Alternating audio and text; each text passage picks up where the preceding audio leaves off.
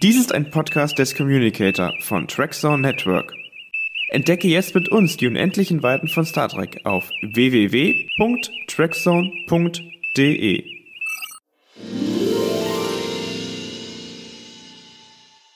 Vergesst nicht die zehnte Erwerbsregel. Gier ist unendlich. Die Anzahl der Bücher auch. Über einige reden wir nur bei uns. Quarks Bücherclub. Der Podcast über die Bücher deiner Lieblingsfranchises mit Christiane und Tom.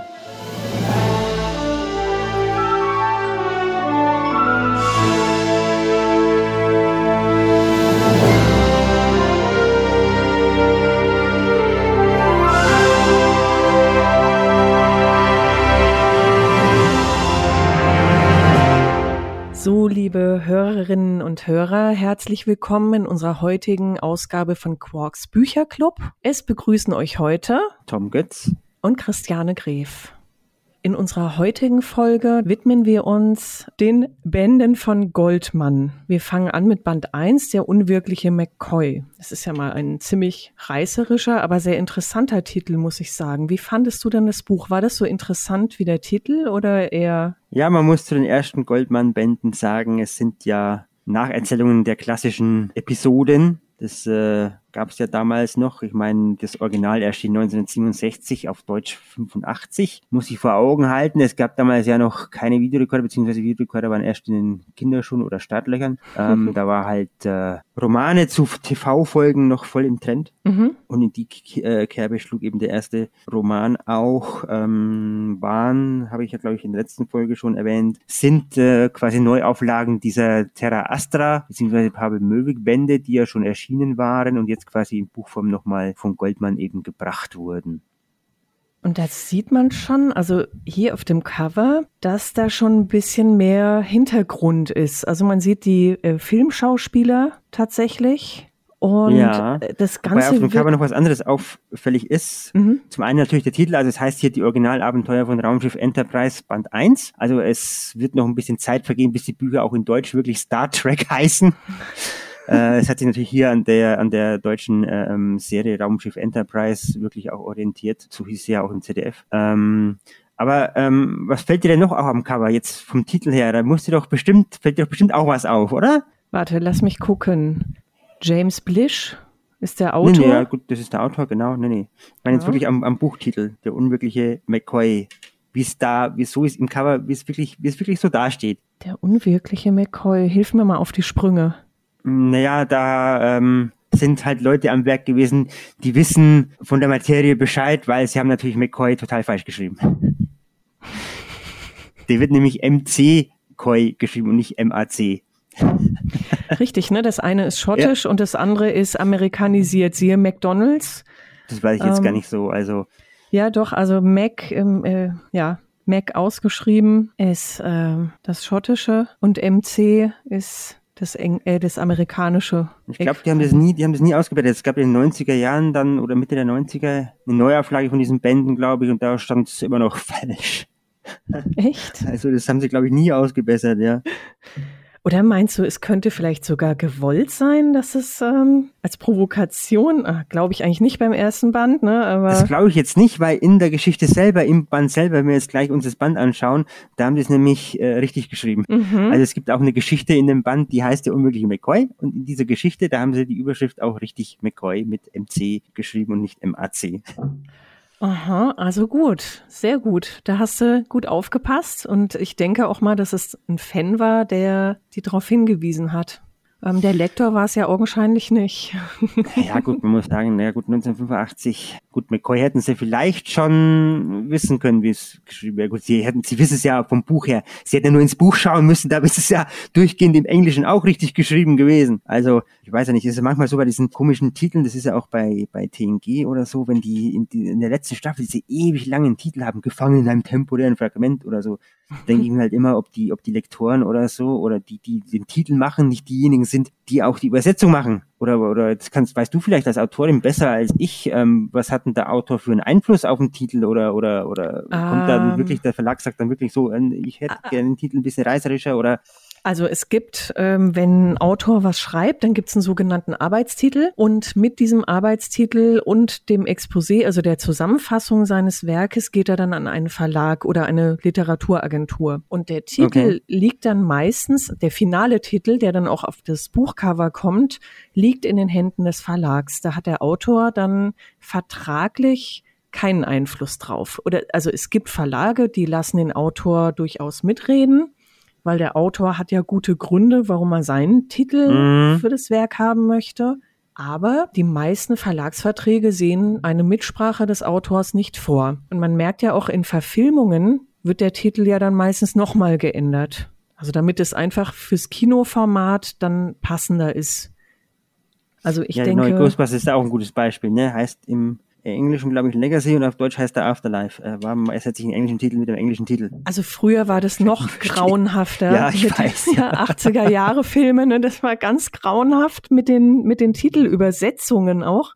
Da hatten wir ja auch das Interview hier mit dem, ähm, mit dem Christian Humberg. Mhm. Und der hat ja auch ein bisschen aus dem Nähkästchen geplaudert, was ich persönlich sehr interessant fand. Und da ging es ja auch um Übersetzungen. Ja, selten sind Autoren einfach so gut zweisprachig unterwegs, dass die ihre eigenen Werke dann auch noch in eine andere Sprache übersetzen. Das ist wirklich selten. Kommt vor, aber ist jetzt nicht an der Tagesordnung. Und da passieren dann natürlich auch nochmal, wie soll ich das sagen, Transkriptionsfehler oder auch Übersetzungsfehler, dass einfach was wortgetreu übersetzt wird, was der Autor ähm, im übertragenen Sinne gemeint hat. Ja, es gibt genügend Fehlerquellen, bis so ein Buch mal wirklich auf dem Markt ist. Mhm, dann. okay. Mhm, Ja. Ja, interessante Einblicke. Zurück zum Buch, bevor Ja. wir uns ganz im Thema verlieren. Ja, ich habe gerade gesagt, das, das englische Original erschien 1967, also zeitgleich oder fast zeitgleich zur Serie eigentlich. Also es war da nicht, war da nicht viel um. Und deswegen gibt es da auch ein paar Unterschiede in den einzelnen Geschichten. Also es sind hier in den, in den, in den Büchern sind, werden ja wie gesagt die Folgen nacherzählt. Ist wie so ein Kurzgeschichtenband aufgebaut. Du hast halt immer in unterschiedlicher Länge deine Episoden, die halt dann quasi nacherzählt werden. Mhm.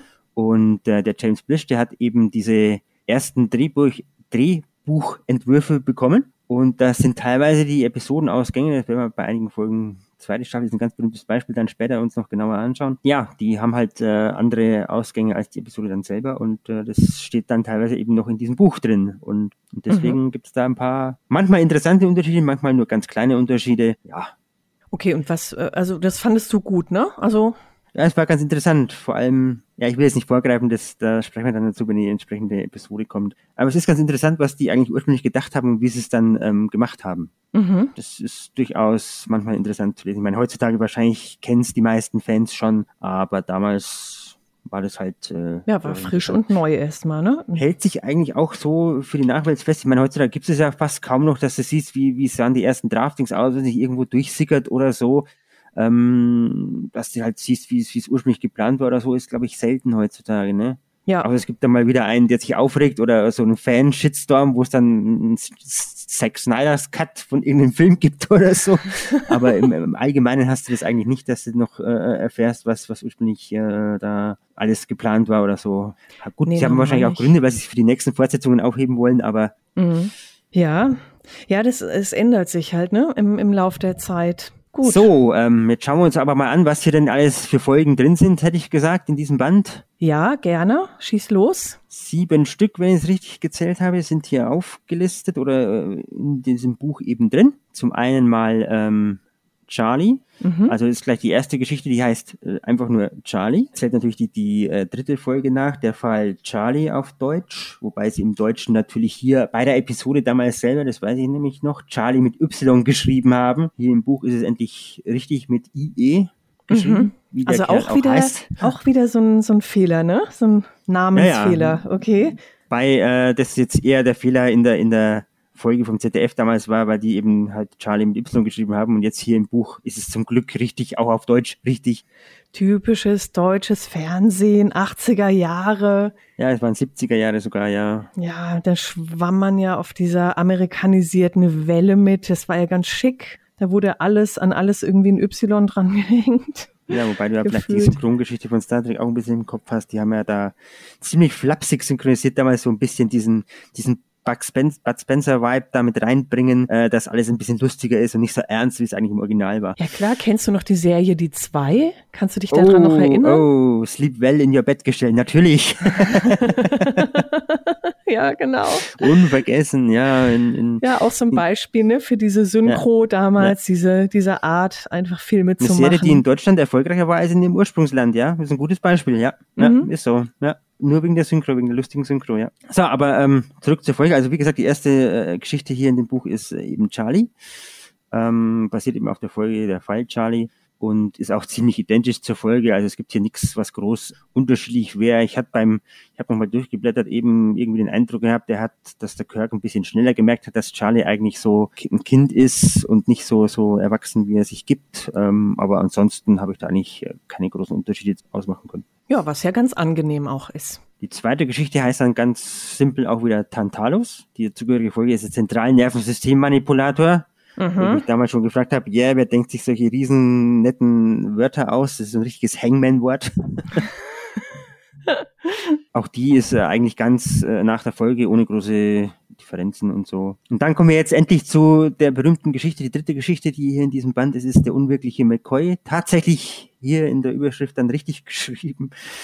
Gut, in, in der ganzen, im ganzen Buch ist er natürlich auch richtig geschrieben. Also ähm, ich hätte halt, wenn ich im Buch schon ein Kapitel habe, das halt mit dem richtigen Titel ähm, halt äh, geschrieben ist, dann hätte ich es halt auf dem Cover. Oh ja, gut, okay. Haben wir ja vorhin schon drüber gesprochen, aber. ja, genau, ne? Nobody's perfect und äh, der Coverdesigner ist halt ja, der ja, hat das alles wahrscheinlich nicht Es ist schon 50 Jahre her fast, aber ja. Genau. Sei es drum. Die zugehörige Folge ist natürlich ähm, das letzte seiner Art, also die erste ausgestrahlte Star Trek-Episode. Irgendwie auch passend, dass sie hier im, im ersten Band auch mit aufgenommen worden ist. Als dritte hier.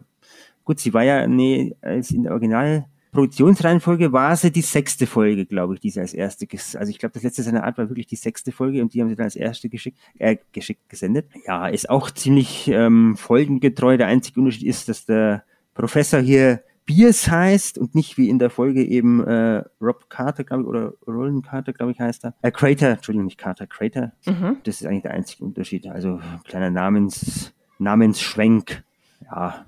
Und dass jetzt quasi die anderen Geschichten im Buch vorangestellt sind, aber im Fernsehen die sechste Geschichte als erste Episode ausgestrahlt wurde, ist das irgendwie schlimm jetzt von der Chronologie oder ist das völlig abgekoppelt von Nee, bei Classic alles? noch nicht, weil bei Classic, ähm, da ist ja Einzelgeschichten, also Charakterentwicklungen, die Kirk in der einen Folge durchgemacht hat, sind meistens schon wieder, bis auf wenige Ausnahmen in der nächsten Folge vergessen gewesen. Von daher, also Classic kannst du ja eigentlich fast, fast sage ich jetzt in Anführungszeichen, wild durcheinander schauen. Ähm, gibt ein paar Unterschiede, zum Beispiel die ersten Uniformen, die ersten zwei Folgen oder drei Folgen waren noch ein bisschen anders, ähm, bevor sie dann die äh, letztlichen Uniformen gehabt haben, merkt man dann auch und ja, in der dritten Staffel merkst du halt dann auch ein bisschen Unterschied und aber im Großen und Ganzen kannst du die Classic eigentlich, wie du lustig bist, schauen.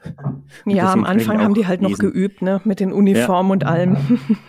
Genau. Ja, die nächste, die nächste Geschichte ist äh, Gleichgewicht des Schreckens. Balance of Power. Da haben sie auch äh, wirklich äh, eigentlich das, ähm, den Episodentitel auf Deutsch quasi übersetzt. Ne? Der Episodentitel ist ja Spock unter Verdacht in Deutsch, mhm. die in der Geschichte fast eins zu eins übersetzt.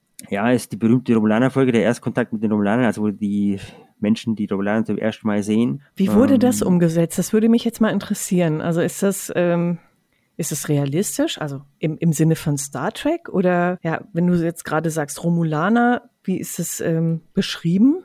Eigentlich fast so wie in der Folge auch. Also ähm, es gibt Bezüge zum Romulanischen Krieg, wie in der Folge. Es gut in der Folge sieht man äh, kurzzeitig den Heimatplaneten der, der Romulaner. Da ist es nämlich einmal Romulus oder oder ROM 1 und ROM 2 oder ROM, I, ROM I oder ROM II auf dem Display des Book in der Folge zeigt, wo die Fans dann schon geredet haben, ah, was ist denn jetzt äh, äh ROM, ROM 2 oder ROM II? Und im Buch wird er, glaube ich, schon äh, Remus genannt. Also da haben sie den Planeten Romulus und Remus schon wirklich so benannt, wie es dann später auch Okay, also nicht kam. so also durchnummeriert wie jetzt. Ja, genau. Also auf dem Display in der, in der Folge war es durchnummeriert. Hier ist es schon richtig gewesen. Ja, ist gut, das ist ein kleiner Unterschied. Gut, Romulus, glaube ich, haben sie auch in der Folge erwähnt. Nur den zweiten Planet. Ich glaube, Remus kam dann tatsächlich erst sehr viel später. Ich glaube, wenn nicht sogar erst bei Nemesis, dass er wirklich dann äh, auch wirklich, äh, äh, also Kanon ist halt nur, was du auf dem Bildschirm siehst, dass er wirklich auch auf dem Bildschirm wirklich so genannt worden ist. Ich müsste jetzt nachschlagen, ob er in TNG nicht auch schon, aber ich glaube, da haben sie nicht erwähnt, als sie in der einen Folge Romulus besucht haben. Ich mhm. jetzt nicht, dass die irgendwas da erwähnt haben.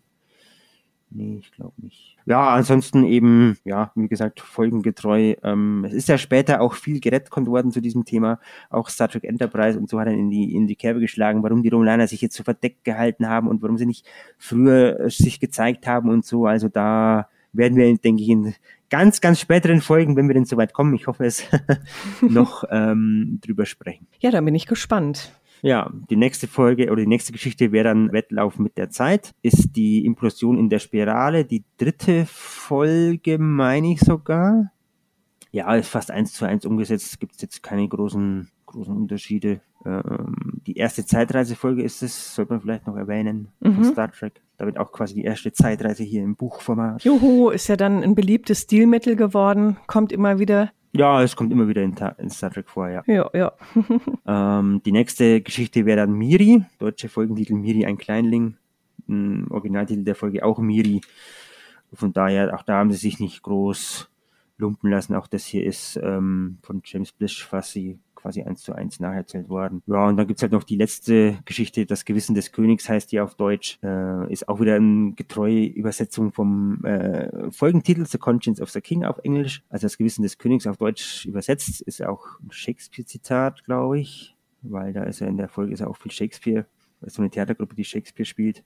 Auch wieder ein beliebtes Thema, das oft in Star Trek vorkommt, Shakespeare. Ja, ja äh, irgendwie, Deutsche, ne? Genau, ob sie ja, das jetzt lesen als Klassiker in Buchform oder ob sie drüber philosophieren. Ja, das kommt wirklich echt oft vor. Kodos der Henker heißt die Folge auf Deutsch.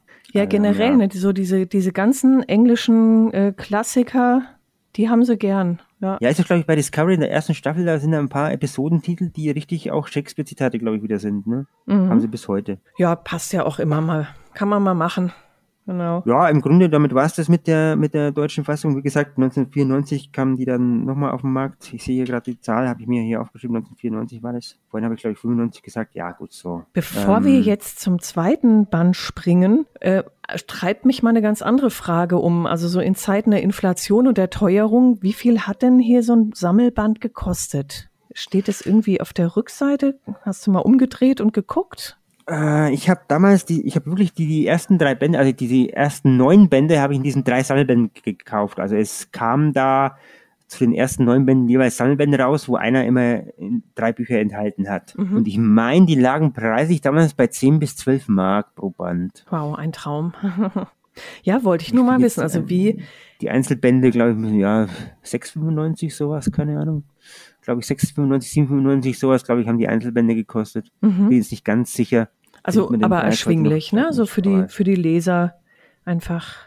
Ja, ob man sie heutzutage noch kriegt, ne? Die Bände sind ja längst begriffen und ich glaube, E-Books, die Goldmann-Bücher, glaube ich, gibt es noch nicht als E-Books. Die Heine-Bücher, die haben sie inzwischen alle als E-Books gebracht. Die Goldmann-Bücher, die sind noch ein bisschen hinten dran, glaube ich, gibt es noch nicht.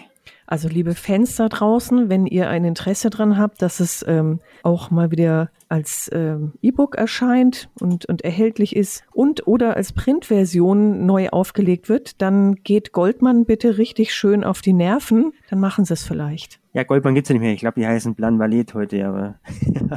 ja, wenn man es googelt, findet man's. Stimmt, ja. jo, dann war's das eigentlich mit unserer ähm, Folge zum ersten Band. Und dann können wir uns, glaube ich, an dieser Stelle auch schon wieder verabschieden von unseren Hörern und ähm, freuen uns auf die nächste Folge, oder? Richtig, so machen wir's. Lasst es euch gut gehen, bleibt gesund, bleibt munter und schaltet auch beim nächsten Mal wieder ein. Tschüss. Bis dann, tschüss.